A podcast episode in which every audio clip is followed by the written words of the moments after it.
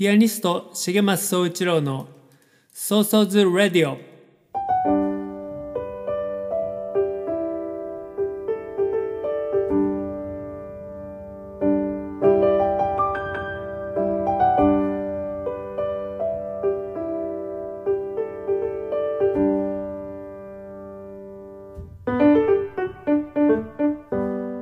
この番組はピアニストの重松総一郎が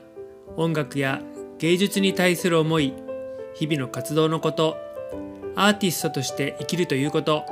生活や社会子育て政治のことなど気軽に話す番組です。その日の即興演奏など音楽も豊富にお届けします。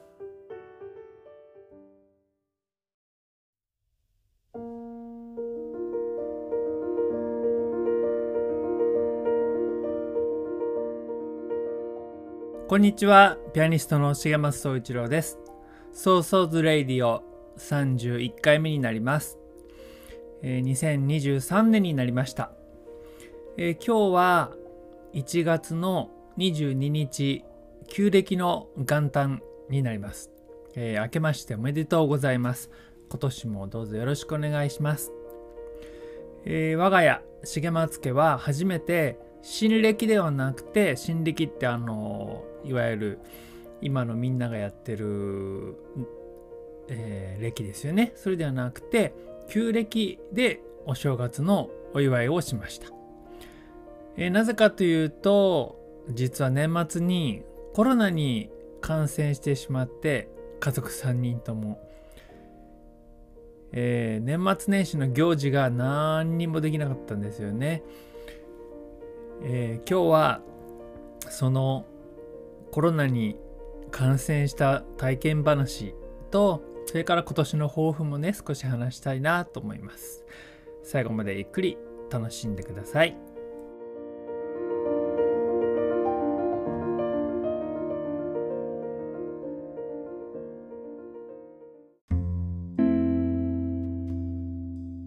改めましてこんにちはピアニストの重松総一郎です、えー今日の今回の「ソーソーズレイディオは」えー自分がコロナに感染した話をしたいなと思いますこのねラジオ自体がコロナをきっかけに始めたので、えー何かとねコロナの話題っていうのはしてきたんですけどついに自分がね感染したのでちょっとその話はちゃんとしとかないとなと思いました。えー結構ね詳細な日記をつけていたんですけどまあそれはねさすがにそれを読むとものすごい長さなので、えーちょっとねかいつまんで今日はね話そうと思います。えーとですねかかったのは12月の29日でした。えー最初は娘があのぐったりしてで高熱をその後出して嘔吐してそれでうちにね自宅の自宅に抗原検査キットがあったので調べたら娘が陽性でした。でその次の日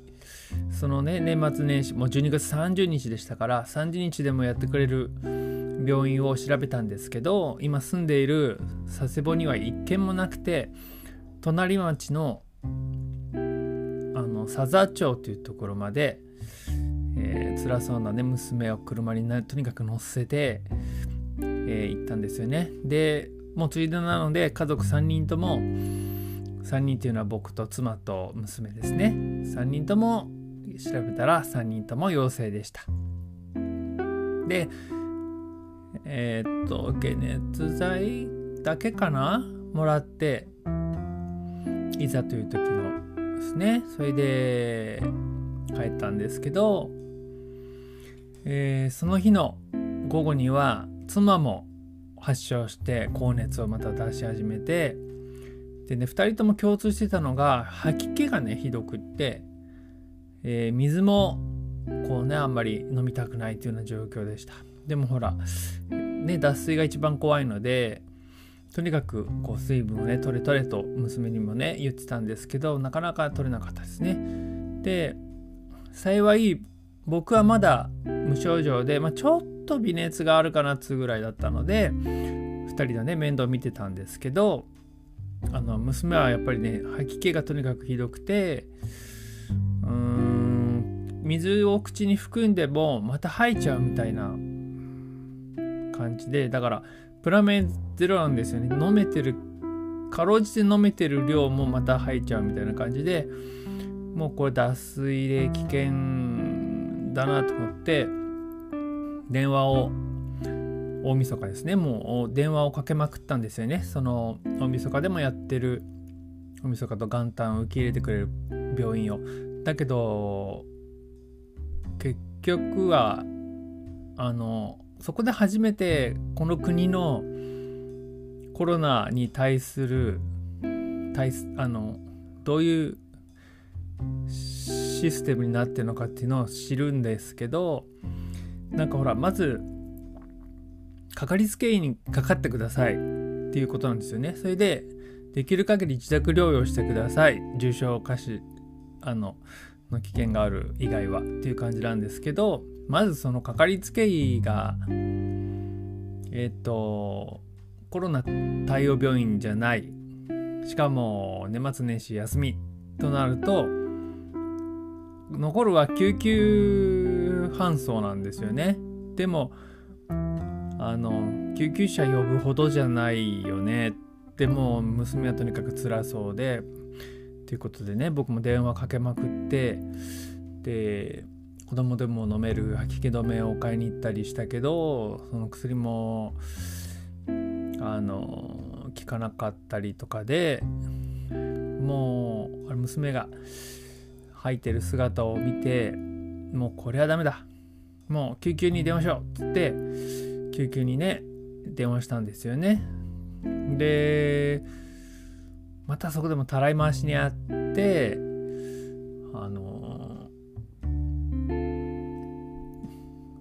だあの代表窓口があるんですよね市の。であこ今日の救急の対応はどこどこ病院なんとかセンターですからそっちに電話してくださいって言われて電話するといや今日の対応は小児科の場合はあっちの病院だよみたいな感じでたらい回しにされてまあとにかくあんまり受け入れたくないんですよねできるだけ自宅療養してほしいみたいででもまあなんとかねあの頼んで市内の救急病院に、えー、娘を連れて行きでもうそれでもね病院の外でね1時間も2時間も車の中で待たされるような感じでそれでやっとねあの看護師さんが来てくれてで車の中にいながら熱を測ったりこう症状を見たりするわけですけどあのもう症状を見るだけでこれは自宅療養っていうレベルじゃないなっていうのはもう一目瞭然なわけでであの病院側の受け入れ体制ができ次第、えー、娘はこう入院っていう感じになりました。で初めてね僕もあの救急のとこ入ったんですけど、えー、本当ドラマとかに出てくるような交通事故で血だらけの人が集中処理を処置を行われるようなそういう部屋ですよね。そこで娘はとにかく、えー、脱水が思ったよりひどいから、あのー、点滴ですよね。点滴をして。で小児科の先生もうん血液検査の結果からしてもかなりあの脱水がひどいのでこれはあの入院にした方がいいですっていうような判断をしてくれてであの入院しました、えー、それがね元旦のことでしたけどまさかね元旦の夜をねまあ僕も付き添いでね朝まで一緒だったんですけど元旦の夜をねその病院の天井を眺めて娘とね過ごすことになるとはね予想もねやっぱりしてなかったですよね。であのなかなか皆さんビジュアルが思い浮かばないかもしれないんですけどお医者さんは全員ものすごい防護服を着てるのはもちろんだし、えー、と病院の中の機材とか壁とかとにかく全部ビニールがしてあって多分あのビニールを毎日取り替えるんでしょうね。であのコロナ病棟はねあの隔離病棟っていう感じでね 暗く冷たい感じでね。でもちろん対応する人は全員防護服で厳重にな感じで。で僕は自分も陽性だったからそこに入って付き添いができたんですけどもし僕が陰性だったら付き添いさえもねさせてもらえなかったかもですよね。うん。まあそれで一晩中、えー、点滴をねしてで朝にはやっとあのまあ、トイレに自力で行けるぐらいまでには立ち上がれるけどまだフラフラしてて看護師さんに付き添ってもらわなきゃっていう感じのレベルでまあでもそれでねあの一晩、えー、点滴したので退院という感じでした。でで自宅に戻ってで妻も高熱がちょっと下がって迎えに来てこれてやっとなんかね家族家に家でほっとしたのもつかの間無症状だった僕が発症しで僕はね2日間に39度ぐらいまで上がってたんですけどでも僕はなぜか嘔吐がなくてだから2人よりねだいぶマシでしたね。熱だけでした。でまあ2日間ちょっと熱にうなされましたけどその後は順調に僕回復してで娘もやっぱり若いせいか回復は早くて、えー、2人ともねぶり返しがなかったんですけど妻だけがぶり返しがあって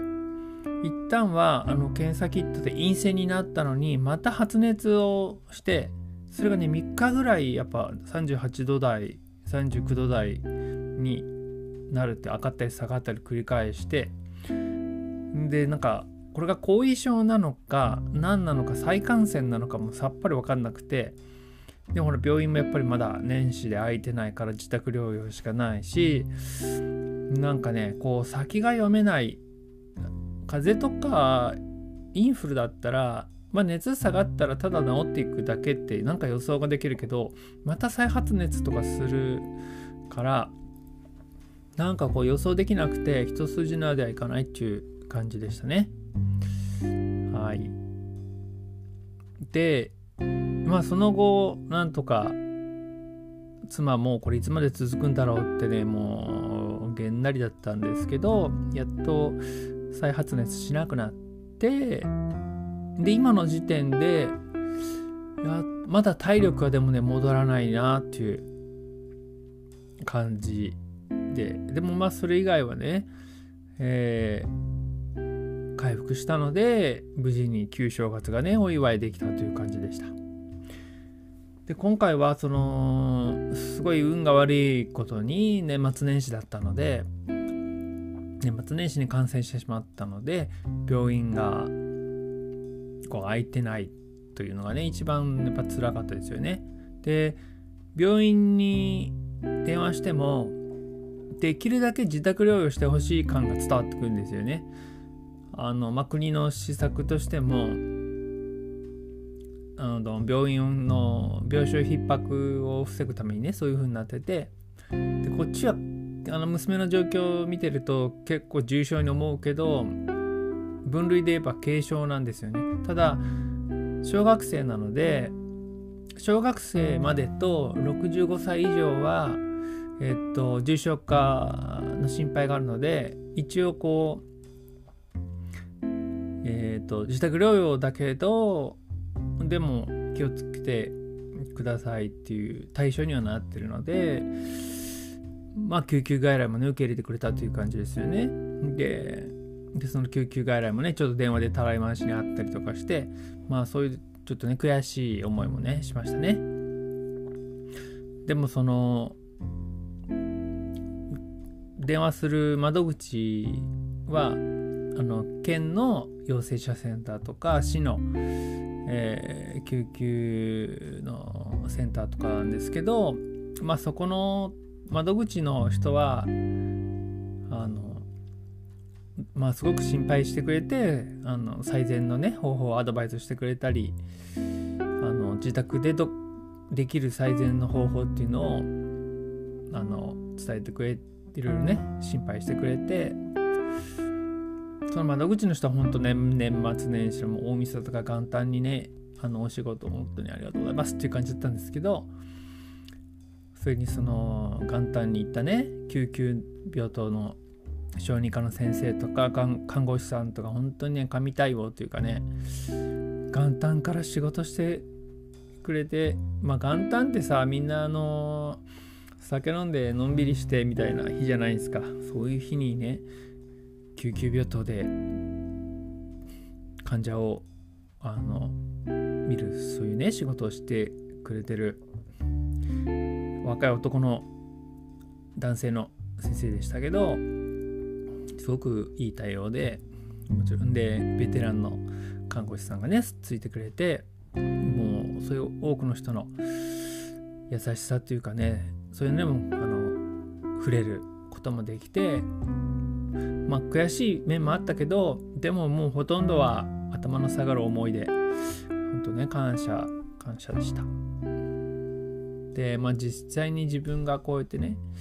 コロナになってしかもこう無症状で終わったりせず軽症扱いなんだけどそれでもそこそこあの辛かったのでという経験から言うとやっぱそのコロナに自分がかかってない時は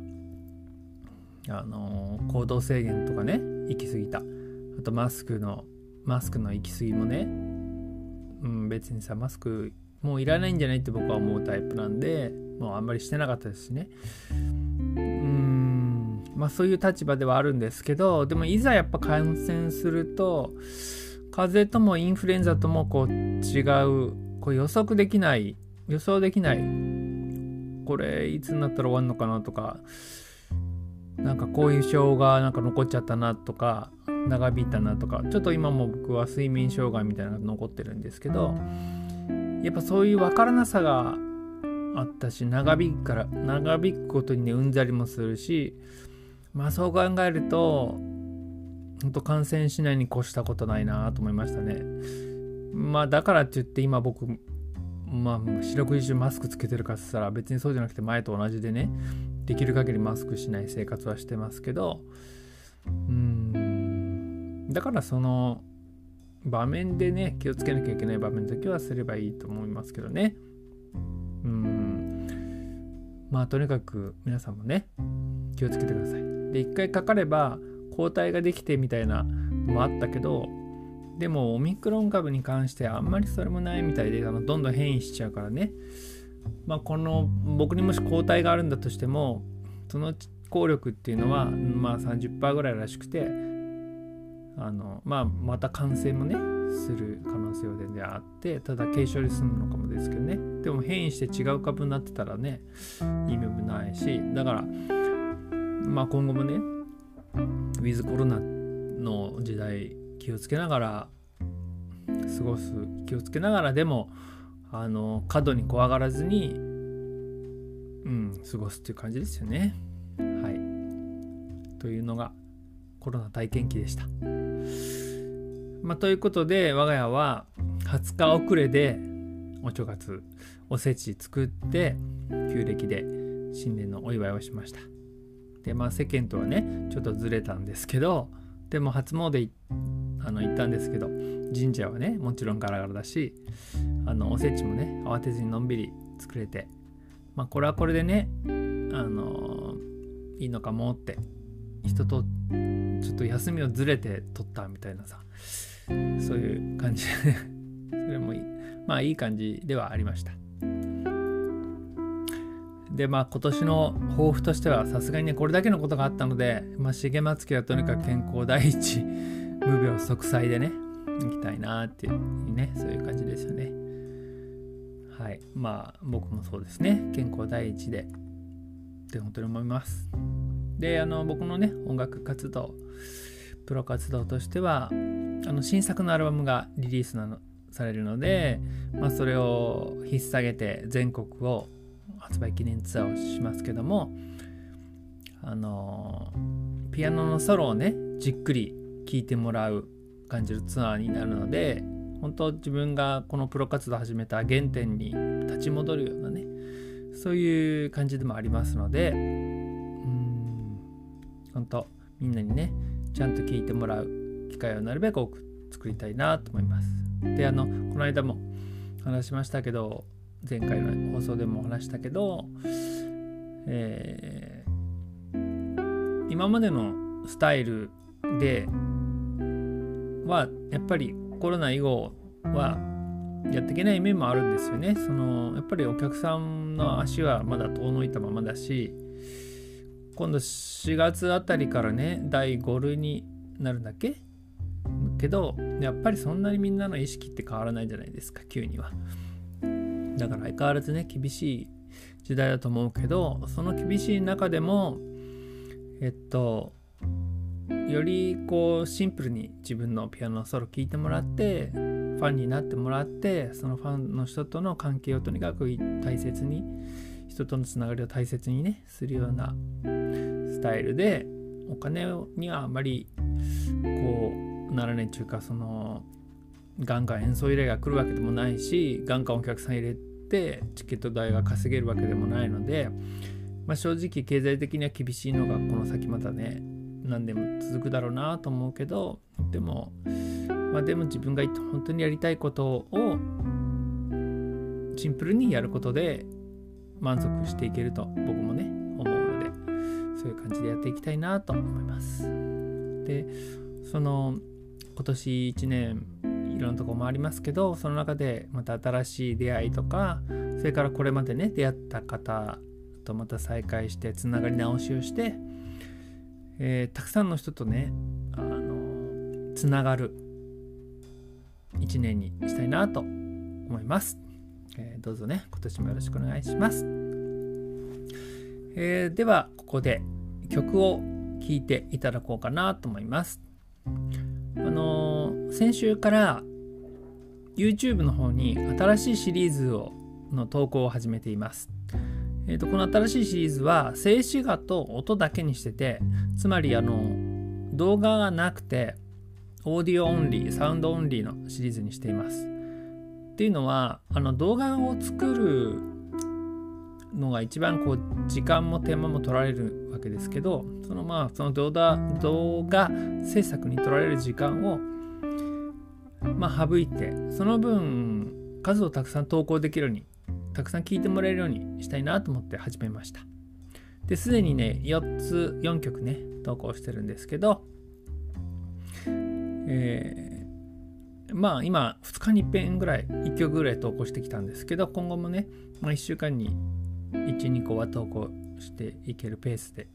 できたらいいなと思ってますので、ぜひあの YouTube のね、重松総一郎チャンネルを覗いてください。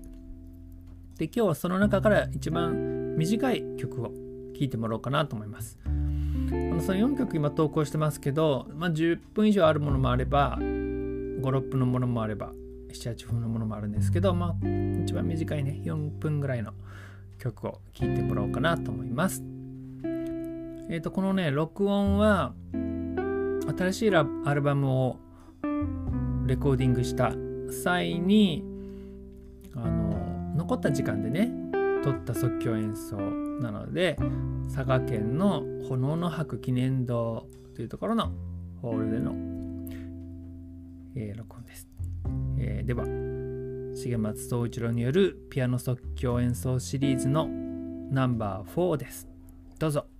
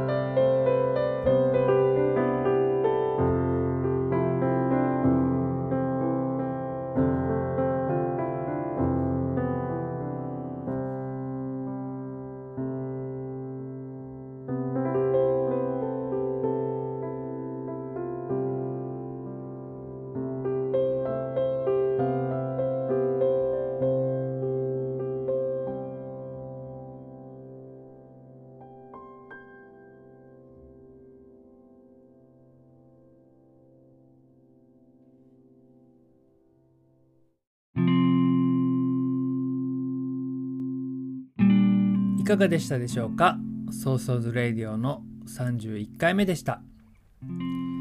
え実は新しい CD のあのクラウドファンディングをねずっと去年の夏からやってましたけどその完成してクラファンの支援者さんにねこう発送作業っていうのがあって、えー、160通で9パターンの返礼品があったのでちょっと間違いがね誰間違って送らないようにすごい大変だったんですけどその発送っていうのをね先週終えました。で今、えー、昨日今日あたりから順次ね皆さんの手元に届いていて CD 届いたよってね連絡をいただいているところです。あのこのね聞いてくださってる方の中にもご支援くださった方がいると思うんですけどまあまたあの是非 SNS とかにもねあの写真とか感想とか投稿してくださいね。そして一般販売は、えー、今週末の1月28日です。で今僕のネットショップ水の絵ショップっていうんですけどそこで先行予約を受付中です。で先行予約してくださった方の予約特典として500円のライブ割引券をつけてますのでぜひご予約ください。あのね今回クラファンに参加しなかった方とか、まあ、クラファン参加した方でももう1枚欲しいとかねそういう方もいらっしゃると思うんで是非ご予約いただけたらなと思います。でこの発売日の1月28日にライブ配信を YouTube でのオンラインコンサートを行います。1月28日土曜日15時から16時の1時間です。ぜひご参加ください。でこれアーカイブも残しますので後からでもご覧になれます。ぜひご覧ください。で次回のソーソーズレディオの配信ではようやくこの新しいアルバムの詳細とか各曲のね解説なんかもしたいなと思いますので楽しみにしてください。えー、それでは寒い日がまだ続きますので皆さんお体に気をつけてください。えー、コロナもねインフルエンザも流行ってますのでまあ恐れすぎずでも気をつけながら日々を楽しみましょう、えー、ピアニストの重松総一郎でした。ありがとうございました。バイバーイ。